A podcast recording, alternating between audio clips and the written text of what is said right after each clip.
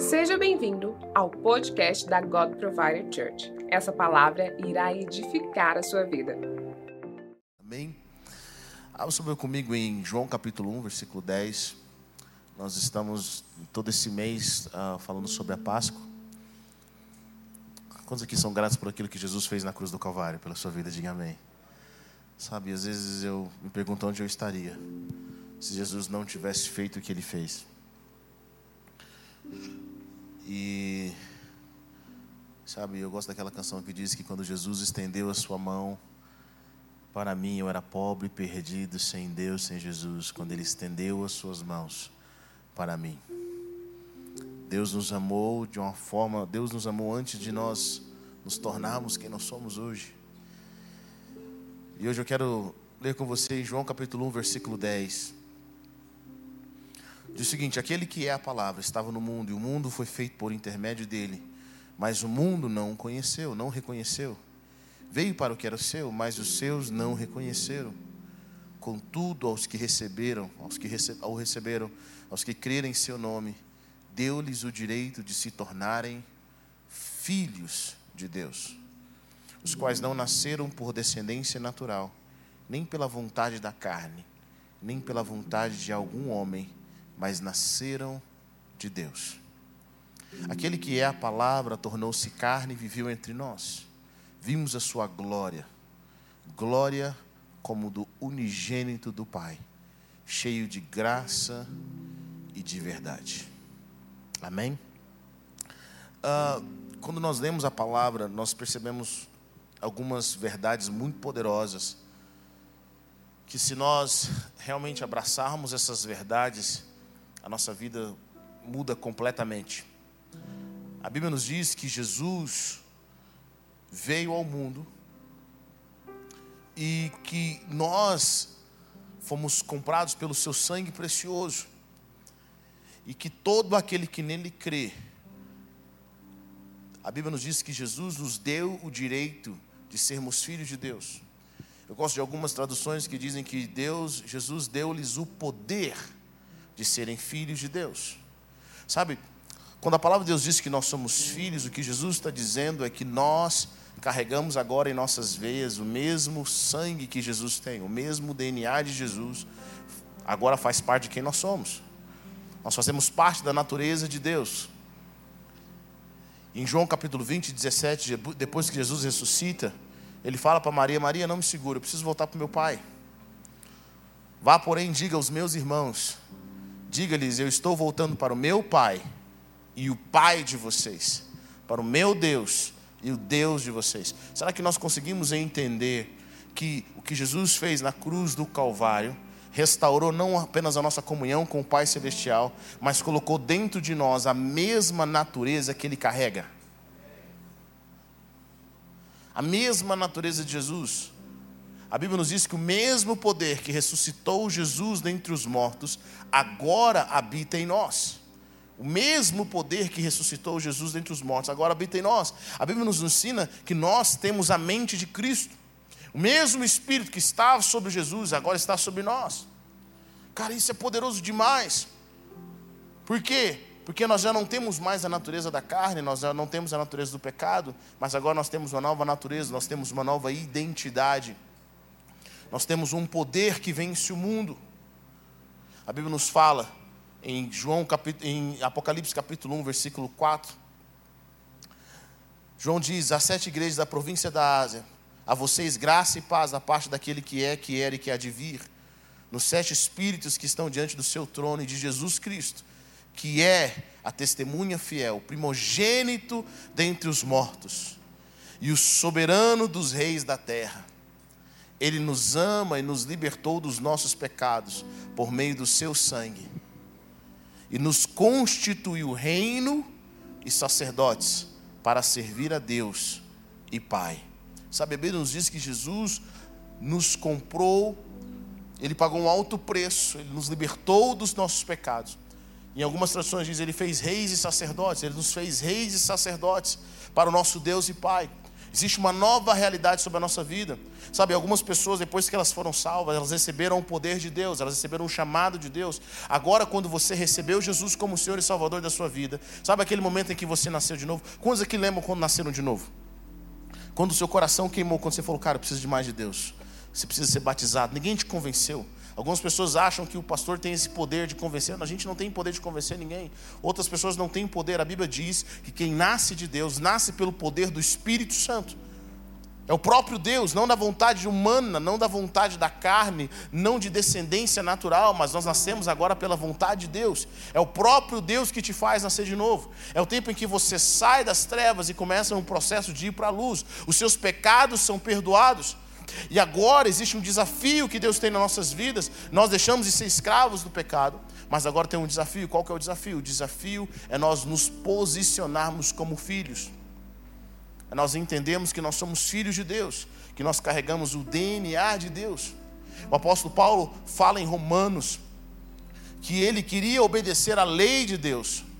Ele quis obedecer à lei de Deus, mas a lei é espiritual e ele era carnal, e ele era escravo do pecado. Ele fala: a lei é santa, os mandamentos são justos e bons, mas eu fui vendido como escravo ao pecado. Ele diz no versículo 15 de Romanos capítulo 7: Não entendo o que faço, pois não faço o que desejo, mas o que odeio. E se faço o que não desejo, admito que a lei é boa. Querido, só quem já lutou contra o pecado sabe o poder do pecado. Só quem já lutou para fazer aquilo que está no coração de Deus sabe por nossa própria vontade, nós não conseguimos, por nossa própria força, nós não conseguimos fazer, mas uma vez que nós nos submetemos, nós recebemos o poder de Deus, o DNA de Deus. Jesus não só perdoou os nossos pecados na cruz, ele agora nos deu um poder para que nós possamos viver como ele. Vocês estão comigo ou não? Jesus não só perdoou os nossos pecados na cruz, mas agora ele no mesmo poder que Jesus tem, tem para viver a vida de Deus, para ser santo para viver uma vida sobrenatural, para se conectar com o Pai, Ele agora deu a nós. A Bíblia diz: todos aqueles que nele creem. A Bíblia diz: Deus deu-lhes o poder de serem filhos. É o poder para ser filho. É o poder para ser filho.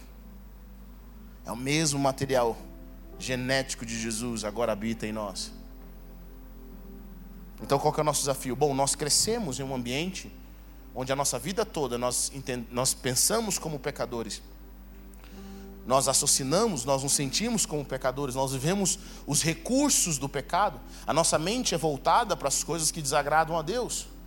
E uma vez que nós somos salvos da escravidão do pecado, uma vez que o que Jesus fez por nós na cruz do Calvário, nós nos arrependemos dos nossos pecados, e Jesus pagou, Jesus pagou o preço da cruz do Calvário para nós, agora nós temos um novo desafio qual que é o novo desafio? É aprender a ser filho.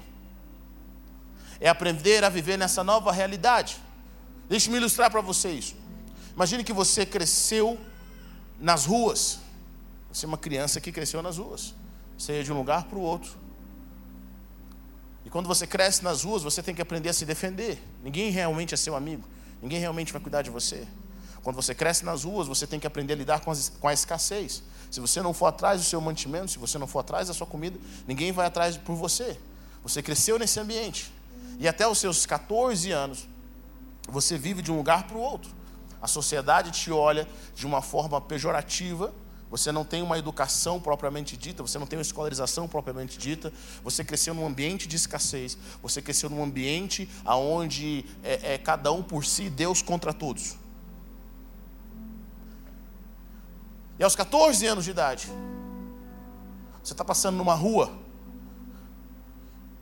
de repente, você sai no jornal, aparece você no jornal, algo que aconteceu, simplesmente uma foto sua aparece no jornal.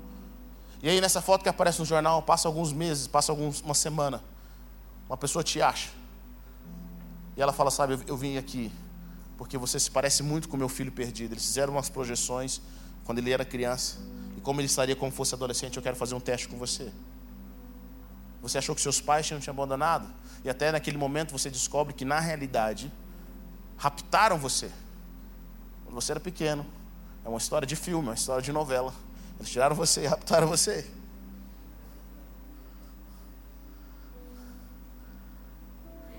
E aí seus pais te acham, vocês fazem um teste de DNA, descobrem quem você é.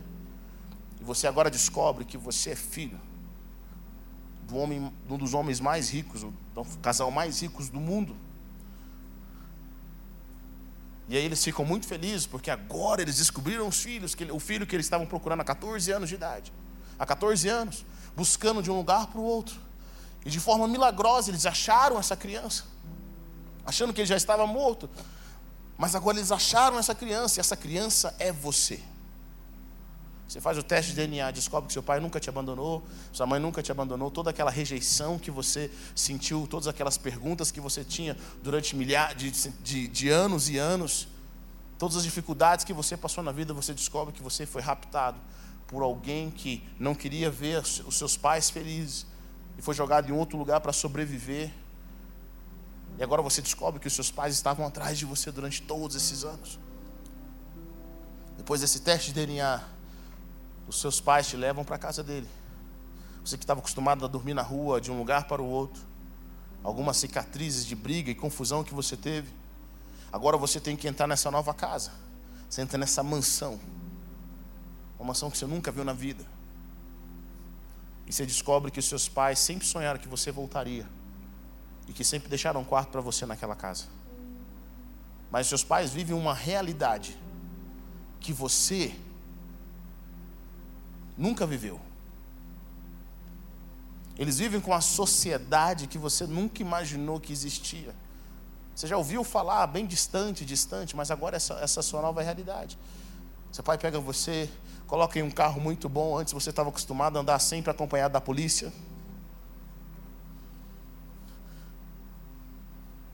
Você tem agora um próprio banheiro, você tem agora, você descobre que você tem irmãos que também sempre sonharam com você, mas que cresceram numa realidade diferente. Seu pai leva você no melhor no melhor salão, cuida de você, coloca roupas incríveis em você. Seus amigos nem te reconhecem, ele te leva no melhor dentista. Você tem 13 anos, mas o sofrimento te faz ter cara de 30. Agora ele faz todo um procedimento estético na sua vida. Mas sabe de uma coisa? Te tirar da rua foi a parte mais fácil. Porque agora até você aprender a viver nessa nova realidade é difícil. Vocês estão comigo ou não? Te tirar da rua foi a parte mais fácil. Mas mesmo você estando nessa mansão, mesmo você estando nessa casa, você fala como alguém que cresceu na rua. Você age como alguém que cresceu na rua. Você luta e briga como alguém que cresceu na rua. Às vezes você pensa, será que. Eu fico imaginando, às vezes você pensa assim, será que eles vão descobrir que realmente eu não sou? Será que eu não sou uma fraude? Isso aqui está muito bom para ser verdade. Já passei por outras casas, por outras famílias. Talvez o DNA deu errado. E se amanhã a gente fica com aquela paranoia, talvez eu tenha que ir embora. Talvez você comece até a guardar comida, não sabe como eles vão te tratar. Você não se encaixa com os amigos do seu pai, com os amigos da sua mãe. Aquelas pessoas são novas para você, mas eles são seus pais. Os seus sentimentos dizem que eles não são seus pais. A sua mente está começando a entender, mas você não vive aquela realidade. Sabe o que eu quero dizer para você, querido? É assim a vida de muito crente. Ele saiu do pecado. Mas ele não se permite viver na mansão que Deus tem para ele. Não se permite viver na realidade que Deus tem para ele como filho. Vocês estão comigo ou não? A saída do pecado é a coisa mais fácil comparado à sua nova identidade. E às vezes você sente até saudade daquela briga que você tinha na rua, daquela confusão. Sabe, querido, tem pessoas que têm saudade das dificuldades. Algumas pessoas não se adaptam nessa casa, eles falam, cara, quero voltar, aqui está muito calmo, aqui está muito tranquilo, quero voltar. Aí você vira, vira e mexe, está de volta na rua, com seus amigos, com seu companheiro, mas a rua já não é igual como era antes. Aí você tenta viver nessa nova realidade. Quantos anos, às vezes vai demorar, para que você entenda quem você é nessa nova natureza? Quantos anos que o seu pai agora vai gastar para te ensinar aquilo que você durante 13 anos perdeu? Te colocar numa melhor escola, te colocar num ambiente onde o seu pai vai ensinar o trabalho dele, as empresas, aquilo que um dia você vai herdar, porque você é filho. Sabe quando a palavra de Deus nos diz que nós nos tornamos filhos de Deus é algo muito sério. É algo muito sério. Que Deus, Jesus nos deu o poder de nos tornarmos filhos de Deus, significa que a mesma natureza santa que Deus tem agora está em nós. Que a mesma natureza vitoriosa que Deus tem agora vive em nós. O mesmo Espírito de Jesus está sobre as nossas vidas. Mas sabe, poucos irmãos, poucas pessoas que saíram da escravidão do pecado vão, infelizmente, infelizmente, entrar na realidade plena dessa nova identidade. Existe uma identidade de escravo do pecado, eu sei, nós crescemos nela. Mas agora vai exigir de você e de mim um esforço para nós vivemos nessa nova realidade de que eu não vivo mais escravo do pecado, Existe uma nova realidade no qual eu sou lavado e remido pelo sangue de Jesus. E agora eu tenho os dons do Espírito, eu tenho a autoridade do Espírito Santo, eu tenho o DNA de Deus em mim. E aquilo que Jesus pôde realizar, eu posso realizar, porque agora eu sou lavado e remido por Ele. Vocês estão comigo ou não? Paulo fala, eu não consigo fazer, a lei é espiritual, ele entendeu. Paulo era um judeu que praticava, ele buscava fazer o melhor, ele tinha disciplina em tudo. Mas ele via de alguma forma no íntimo do seu ser o poder do pecado que não deixava ele realizar 100% a vontade de Deus. Por quê? Porque o homem natural não pode fazer. Mas só aquele que recebeu a graça de Deus, aquele que recebeu o poder de Deus. Sabe, querido, a graça de Deus não é Deus tendo desculpa para o seu pecado.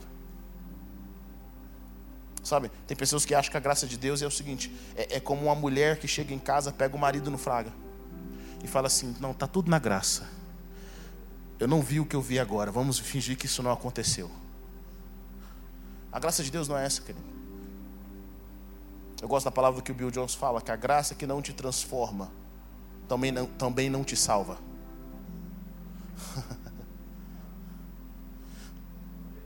Eu falar uma coisa aqui rapidinho sobre graça. Eu sei que alguns vão ficar chateados. Só uma comparação bem simples aqui. Imagine que eu tenho um carro. E eu falo, esse carro aqui é muito bom. 1989. É um carro muito bom. Eu vou deixar esse carro com você. Eu quero que você dê uma volta no carro. Porque daqui uns dias esse carro vai fazer uma viagem com você daqui até o Rio de Janeiro. Bom, esse carro não anda nem aqui na esquina. Você pega o carro, liga o carro, ele desliga. Ele nem liga, na realidade. Você confiaria nesse carro para te levar para o Rio de Janeiro?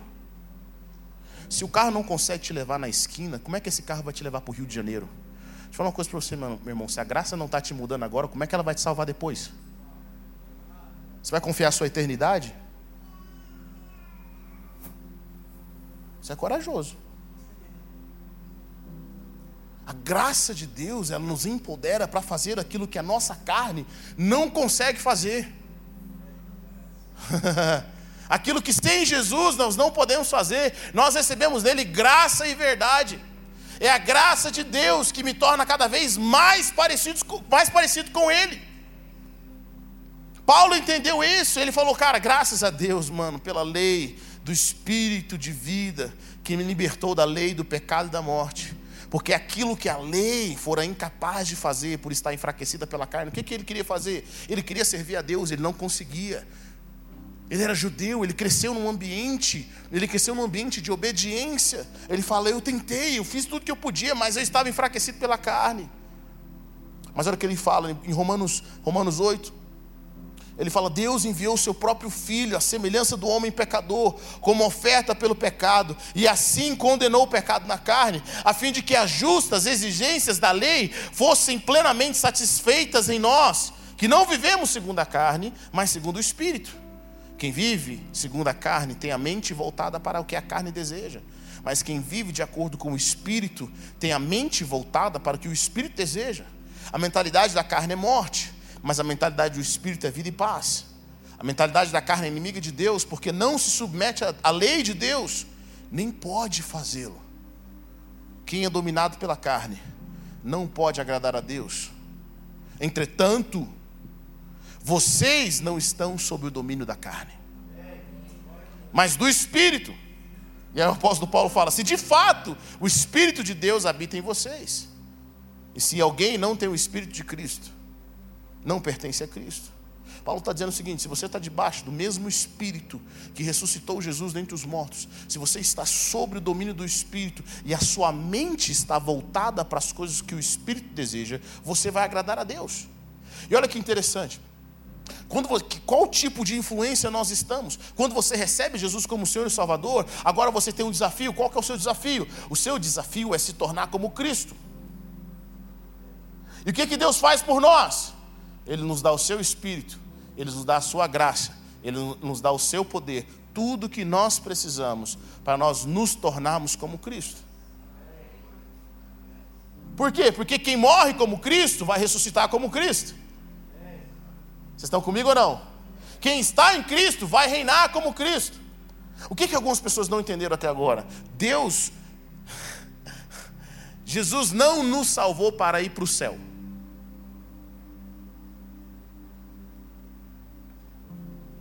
Vou dizer de novo: Jesus não nos salvou para ir para o céu.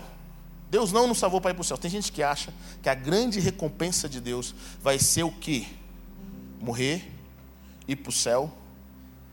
Ele vai chegar no céu, já vai ter uma taça de vinho celestial. Ele já vai tirar as vestes dele.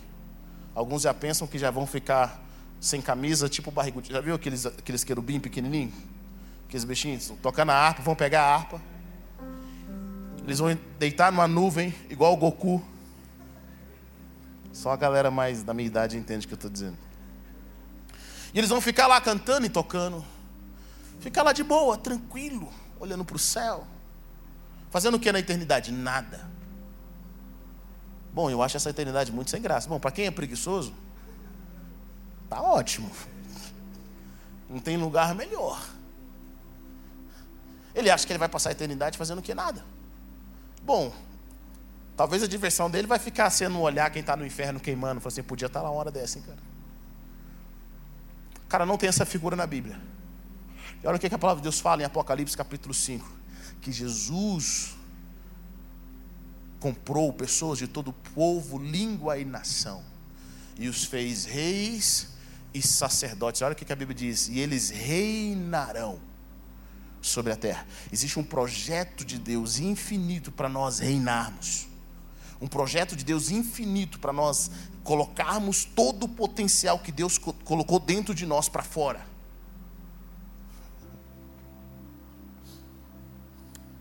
Vamos aqui.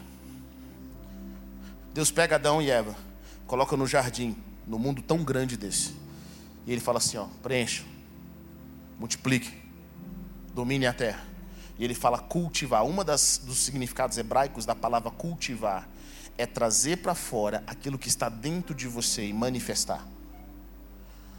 A palavra cultura vem de cultivar. Sabe por que, que Deus não deu nada para Adão?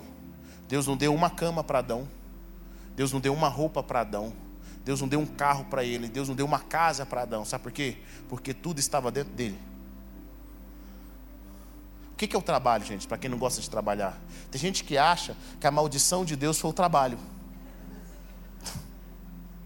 Deus fala, agora Adão trabalharás. Deus até agora só estava comendo frutinha aqui, estava tranquilo, conversando com os animais, não, querido. Adão trabalha antes de pecar. Deus coloca, Deus coloca Adão no jardim e fala assim: a Bíblia diz, e Deus trouxe os animais para Adão dar nome. Deus deu trabalho para Adão. Deus fala: você vai cultivar e vai cuidar da terra. Deus dá um trabalho para Adão. A maldição de Deus não foi o trabalho, foi o salário. Está comigo ou não? Qual foi a maldição? A maldição é agora do suor. Você vai comer.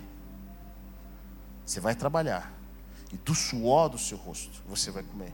Antes Adão trabalhava só para manifestar aquilo que Deus tinha colocado dentro dele. Agora ele precisava trabalhar. Algumas pessoas vão entender o que eu estou dizendo. É diferente quando você trabalha porque precisa muito, ou quando você trabalha só para liberar o seu potencial. É diferente. Deus cria o homem no jardim do Éden com isso E ele vai concluir com isso. Nós vamos continuar fazendo aquilo que está no coração de Deus. Nós vamos reinar através do nosso serviço.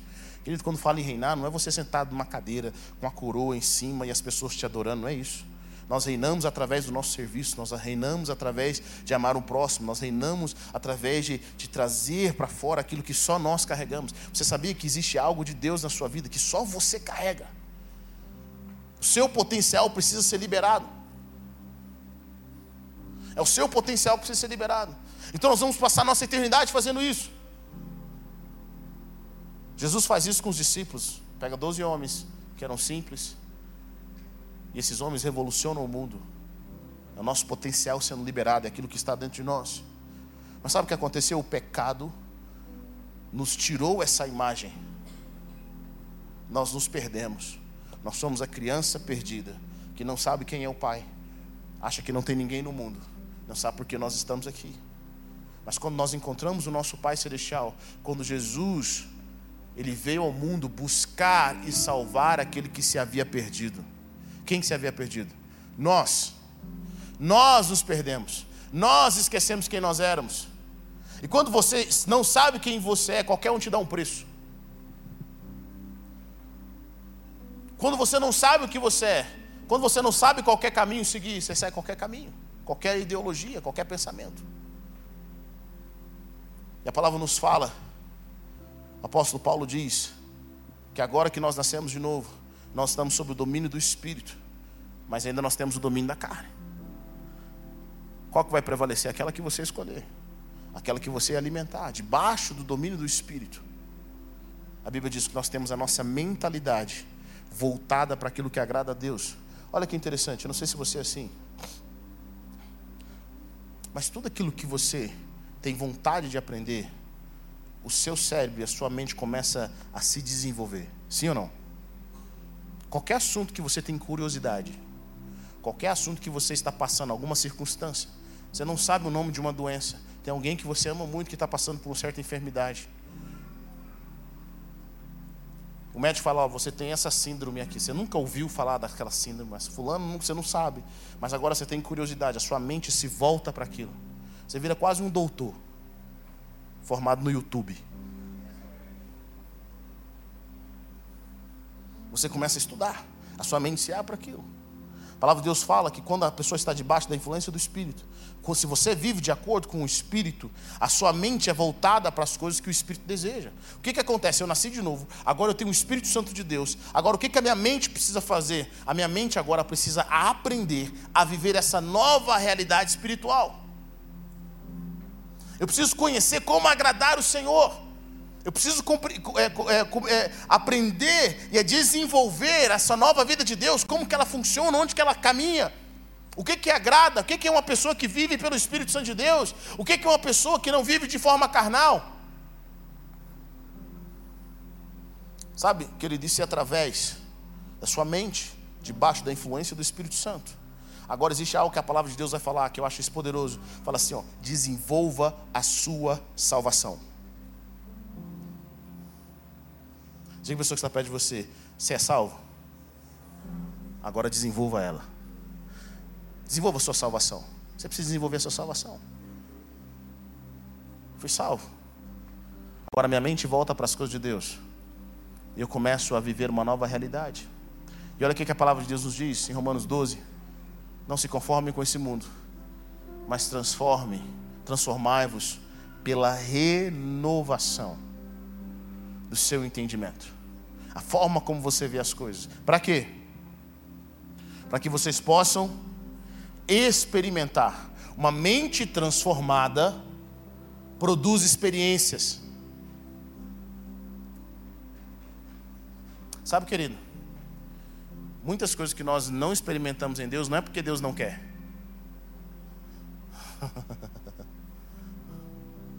porque a nossa mente não foi transformada. Quando a sua mente não é transformada, você não experimenta. Tem pessoas que acham que o toque de Deus, a experiência com Jesus, não é para ele. Enquanto você achar isso, você nunca vai ver a plenitude disso. Tem pessoas que acham que não, elas não, não se sentem amadas. Elas, de alguma forma, elas acreditam que elas só podem ser amadas se elas fizerem alguma coisa para os outros. É interessante isso. Às vezes eu percebo pessoas que algumas vêm para a igreja, existem pelo menos dois tipos de pessoas que servem. A pessoa que serve porque ela tem identidade curada e ela gosta de servir, e a pessoa que serve porque ela quer ser amada. Você conhece alguém assim? Não vale olhar para o lado, hein?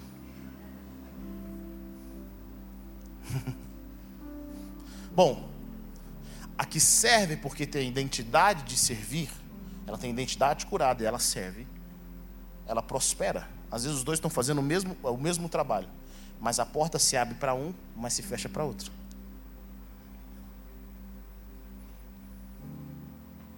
Mesmas atitudes, pensamentos diferentes. E às vezes, algumas pessoas quando chegam na igreja, elas já querem chegar trabalhando, elas já querem fazer uma coisa aqui, elas já querem fazer uma coisa ali, elas já querem servir. Eu falo assim, vamos, fica aqui quietinha, só um minutinho. Mas por que, pastor? Fica aqui quietinho. Só seja amado. Mas não consigo. Eu não fiz nada tão importante. Não, a gente só quer que você seja amado, só quer que você caminhe com a gente. Sabe o que Deus está fazendo com você? Deus está te ensinando a ser amado, não pelo que você faz, mas por quem você é. E às vezes você está tentando servir, buscando a oportunidade não está encontrando. É Deus, é Deus barrando.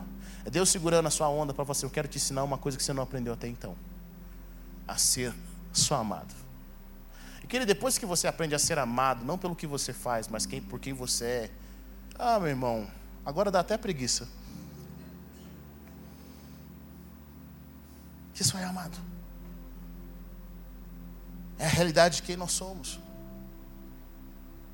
de servir ao Senhor, de viver pela graça, pessoas que não nos conhecem, que vão nos abençoar, que vão cuidar dos nossos corações. Agora você tem uma nova realidade, essa realidade dos céus. A sua mente começa a se abrir para aquilo. Você precisa desenvolver. Agora, quando é que nós não vamos prosperar? Nós não prosperamos quando a nossa mente está dividida. Diga comigo, mente dividida não prospera.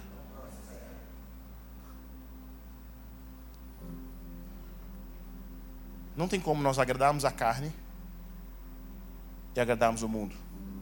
Vou te falar uma coisa o pior tipo de pessoa, para mim, é a pessoa que, na realidade não é o tipo de pessoa, a pessoa para mim mais infeliz é a pessoa que tenta agradar a Deus e o mundo.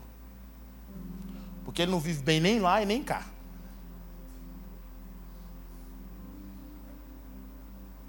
A mente dividida não prospera. Querido, você nunca vai prosperar no seu casamento se você ficar tentando ficar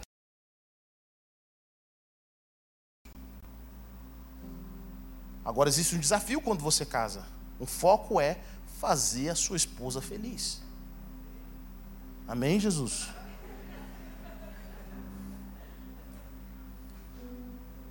É um desafio. Tem pessoas que estão casadas querem estar solteiras. Tem pessoas que estão solteiras querem estar casadas. Essa mente dividida não funciona. Agora, seu desafio, seu desafio eu sei que algumas mães vão chorar. Eu sei que alguns pais vão chorar, mas agora é o desafio. Você casou, você tem que focar sua mente. Eu lembro quando, quando eu casei, eu doido para fazer a obra, para evangelizar, para pregar nas igrejas, tinha ido para os Estados Unidos. E talvez para mim uma das melhores coisas que aconteceu foi ter ido para os Estados Unidos, porque como eu cresci muito, o nosso, meu relacionamento com os meus pais e com o meu irmão está é, tá sempre conectado com a obra, então a nossa conexão é muito forte. O Senhor nos leva para os Estados Unidos para que eu pudesse ter um tempo com a minha esposa. lembro quando eu cheguei, um pastor amigo meu falou o seguinte: ele falou, Eber, eu sei que você é um rapaz jovem, ama Jesus, ama a obra. Eu sei que você está doido para fazer muita coisa para Deus aí, mas agora, de acordo com a Bíblia, você tem uma responsabilidade. Qual é a sua responsabilidade? Fazer sua esposa feliz. Então você quieta. Arruma uma casa. Eu não tinha arrumado uma casa ainda. Arruma um sofá para sua esposa falar que é dela um tapete para ela falar: tira o pé do meu tapete. Sabe, queridos, vou dar uma dica para os homens aqui. A palavra de Deus fala para você viver com a sua esposa com sabedoria. A Bíblia não diz para você conhecer a sua esposa. Isso é um mistério profundo. Isso é um mistério, irmão, que, sabe, quando Jesus voltar, a gente fala assim: Senhor, me explica só isso daqui, só para eu entender uma coisa diferente.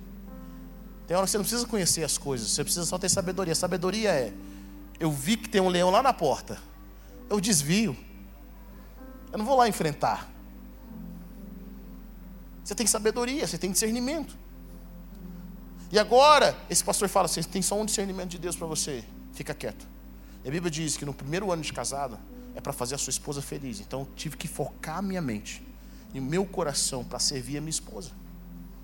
E para nós homens, que somos muitas vezes mais para o lado de fora, é um desafio para nós. É um desafio.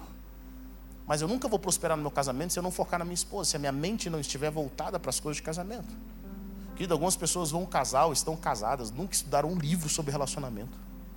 Sua mente nunca se voltou para aquilo, nunca orou para isso. Você não vai prosperar.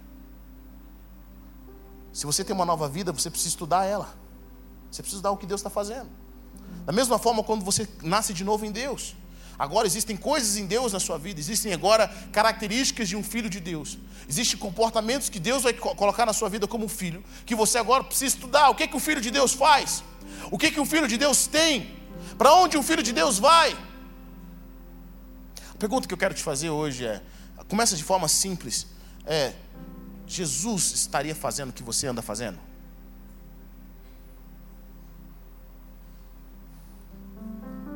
Jesus fala da forma como você fala. Ele olha como você olha. Porque ele é o, ele é o exemplo. Ele é o modelo. A intenção de Jesus e o coração de Jesus. Nós temos um chamado divino. Nós temos um poder. E esse poder que Deus nos deu nos torna filhos de Deus. Filhos de Deus. E essa legalidade, esse poder, quando nós clamamos no reino espiritual, quando nós oramos, quando nós levantamos a nossa voz, preste atenção nisso. Os céus se abrem. Porque os céus sabem que é um filho de Deus que está orando. Quando você ora, você ora como um menino que cresceu na rua, está na porta de uma casa ou você ora como um menino que foi achado e sabe que é filho e agora pode pedir as coisas ao seu Pai Celestial? Qual que é a sua identidade? Eber significa que o nosso Pai Celestial ele vai dar todos os brinquedos que eu, que eu pedi, que eu não vou ter mais dificuldades, não, querido. Estava meditando sobre isso. Os desafios da nossa vida nos fazem crescer. A Bíblia nos diz que Jesus foi para o deserto na unção do Espírito, mas ele volta do deserto no poder do Espírito.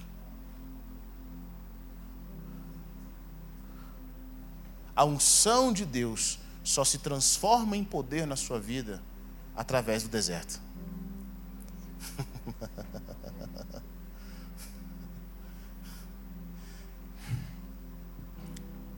como que é, sabe, sabe o que a Bíblia fala? Olha o que a Bíblia diz. Eu quero que vocês se chegam. A Bíblia diz que Jesus foi declarado filho de Deus. A conclusão da declaração que Jesus foi, é filho de Deus não é apenas quando ele nasceu, mas quando ele ressuscitou dos mortos. Deixa eu adiantar um pouquinho a mensagem semana que vem para você. A prova de que Jesus não pecou e que ele era filho de Deus foi a ressurreição dos mortos. Se Jesus não tivesse ressuscitado dos mortos, ele era apenas mais um filósofo.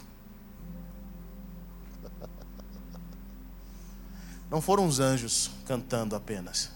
Foi a forma, a ressurreição dos mortos. Por quê? Porque é lógico, nós só pecamos, nós só morremos porque pecamos. Se nós não temos pecado, não tem morte. Jesus ressuscita dos mortos. E a Bíblia nos diz que ele é declarado filho de Deus. E o que que Jesus fala depois que ele ressuscita dos mortos? Toda autoridade me foi dada no céu e na terra. Querido, tem coisas na nossa vida que você só tem autoridade quando você passa por dificuldades e vence.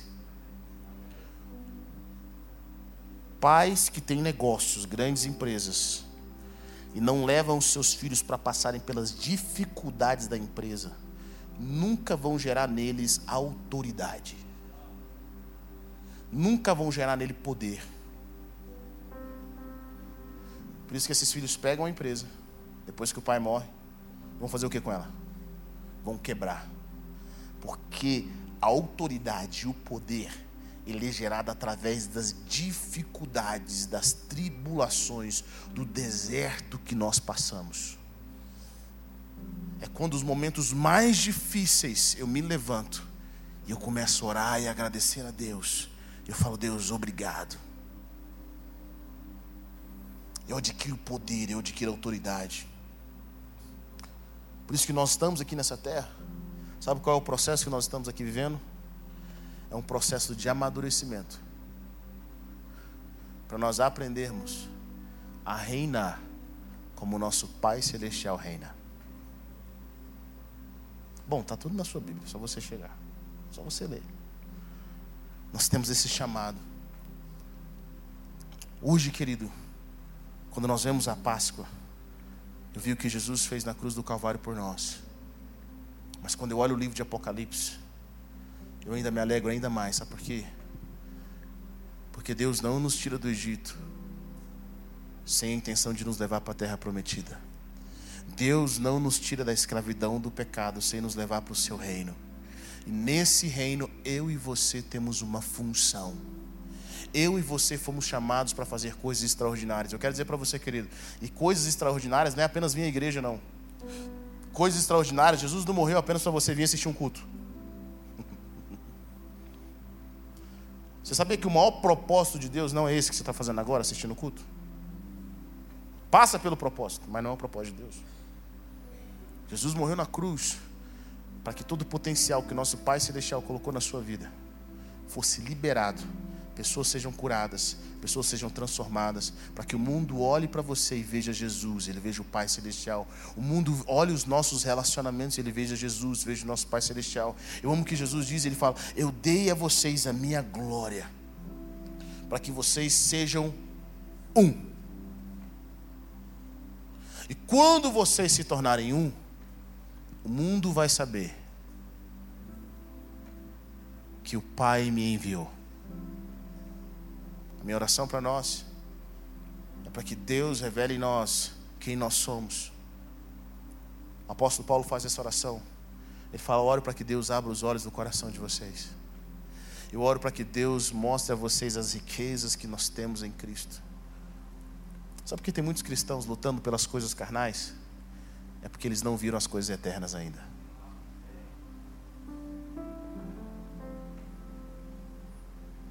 Sabe, às vezes você está tão apegado à glória dos homens.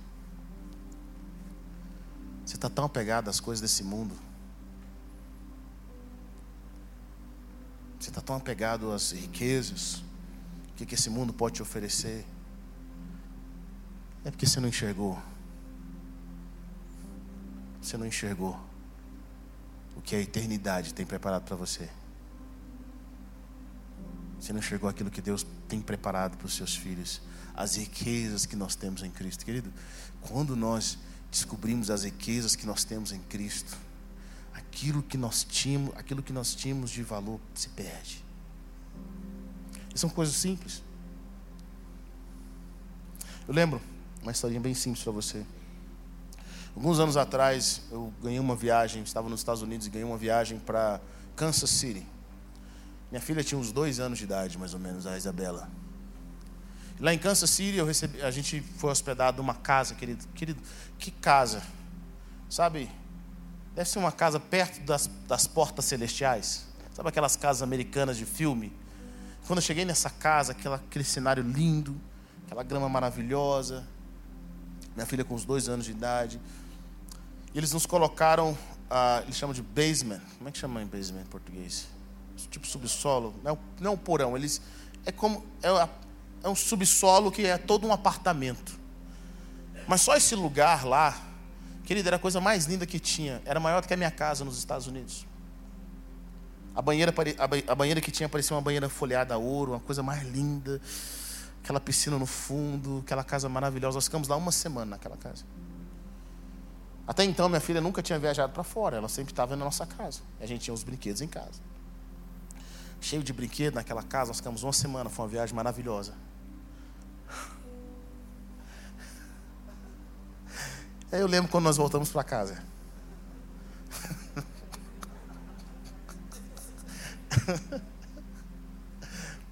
Eu lembro quando nós voltamos para casa e a gente abriu a porta de casa. E eu vi a minha filha com menos de dois anos de idade, gente, menos de dois anos de idade.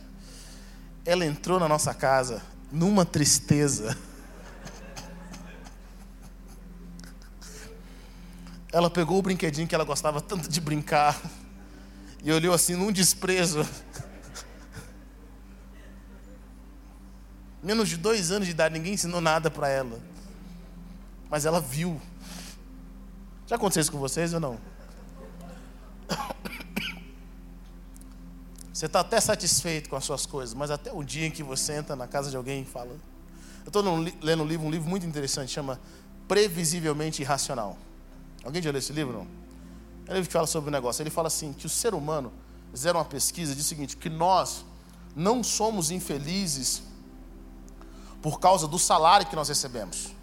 Se você recebe mil, você recebe dez mil, cem mil. Ele fala: nós somos infelizes quando nós comparamos o nosso salário com o nosso cunhado. Quando você ganha mil, você descobre alguém na sua família que está ganhando dez. Até então, o que você tinha estava bom.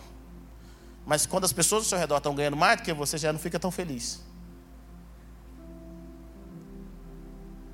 Ele falou assim: nós somos naturalmente, nós comparamos. As, aquilo que nós vemos é de forma relativa. Nós temos a relativização das coisas. Seu marido está bom.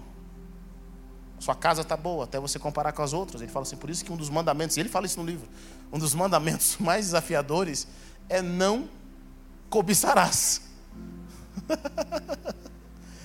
e a Bíblia diz específico, né? A Bíblia fala, não cobiça o servo, a mulher, o a casa, não cobiça.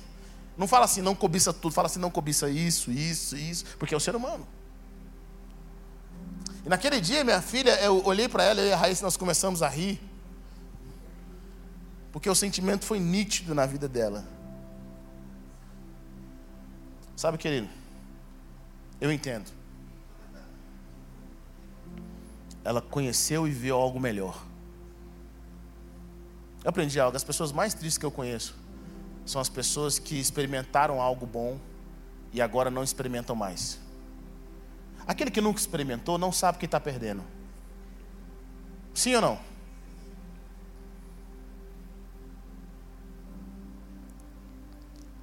Então o que, que eu percebo? Quando eu vejo cristãos que estão lutando pela aprovação do mundo, que estão lutando pelas coisas desse mundo, que eles estão lutando para agradar os homens, eles estão lutando para ser os mais importantes, os mais ricos e os mais famosos. Eu tenho a plena convicção de que essas pessoas não experimentaram as coisas celestiais que é impossível você gastar tempo nas coisas eternas e amar mais as coisas terrenas do que as coisas eternas. Existe um desafio do reino para nós. E como filhos, querido, eu quero te encorajar nessa noite a conviver um pouquinho mais na eternidade, a experimentar um pouquinho mais daquilo que Deus tem. Talvez você nasceu de novo e você só experimentou uma gotinha daquilo que Deus tem para você. A maioria dos crentes não vivem algo que Deus tem para eles de fato. Antes de você nascer de novo, você precisa de algo que é conhecer Jesus. Quando você conhece Jesus, sua vida é transformada. Existe uma paz que entra no seu coração. Quantos lembram aqui quando foram salvos? Diga amém. Você lembra o que, que tocou no seu coração? Existe uma paz no seu coração. Algo transformou. Você nasceu de novo. Mas depois que você é salvo, você agora tem um outro desafio. Chama-se propósito. Diga comigo, propósito. Viver na igreja não significa que você está vendo o seu propósito. Porque o seu propósito é muito maior do que isso daqui é o propósito que Deus tem para a sua vida, que alimenta a sua vida espiritual, que alimenta o seu ser.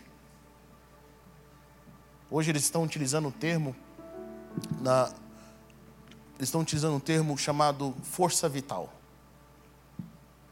É o seu propósito, aquilo que você nasceu para fazer, aquilo que Deus criou você para fazer, que faz com que você viva com alegria. É o seu, se o seu trabalho está conectado com o seu propósito, você é a pessoa mais alegre do mundo.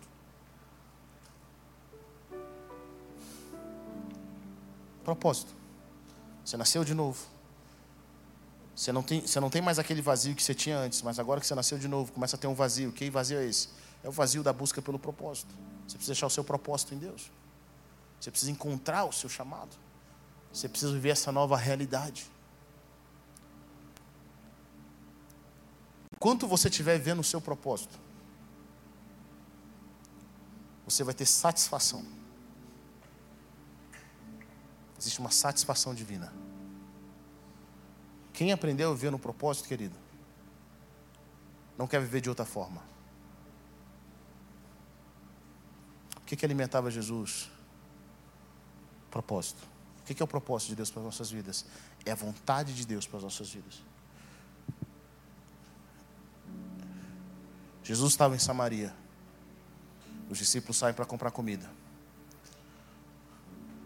Quando eles voltam, eles oferecem comida para Jesus. Jesus diz: Eu não vou comer. Eles perguntam: Será que alguém trouxe comida para ele?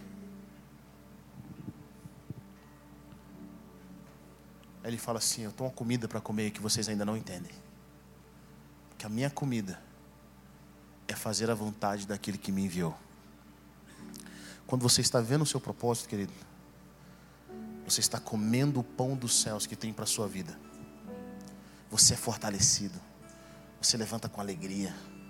As dificuldades não são dificuldades para você. Sabe por quê? Porque você está vivendo o seu propósito.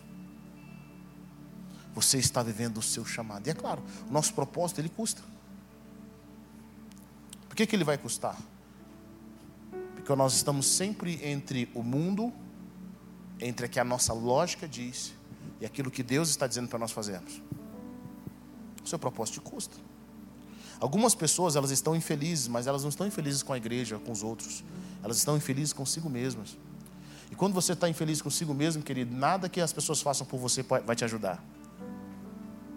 Quando você vive sem seu propósito, nada te satisfaz. Nada te alegra. Tudo é mais ou menos. Como filhos de Deus, o Senhor nos chamou. E todo filho de Deus tem um propósito. Todo filho de Deus tem uma vontade. Para mim, uma das palavras mais poderosas que um filho de Deus pode dizer ao final da sua vida é: está consumado. Eu realizei. Está concluído. Pergunta que eu faço para você hoje, que é cristão que está aqui se hoje fosse seu último dia, você podia dizer: Senhor, eu vivi o meu propósito, eu vivo o meu propósito. O poder de Deus sobre minha vida, como diz o apóstolo Paulo de Deus, a graça de Deus através de mim me fez trabalhar mais, me fez trabalhar mais, me fez realizar mais. Sabe a nossa oração como igreja, querida? Não é ter uma igreja mais bonita fisicamente. Não é ter uma igreja maior ou mais cheia. Mas nosso coração como igreja é de ter o maior número de pessoas vivendo no poder de Deus, vivendo o propósito de Deus. No propósito de Deus é estar o seu alimento. É no propósito de Deus onde você vai encontrar a razão por que você existe. Amém? Vamos colocar em pé nessa noite, eu quero orar com você. Obrigado por ter ouvido até o final. Acesse o nosso canal e tenha acesso a mais ministrações.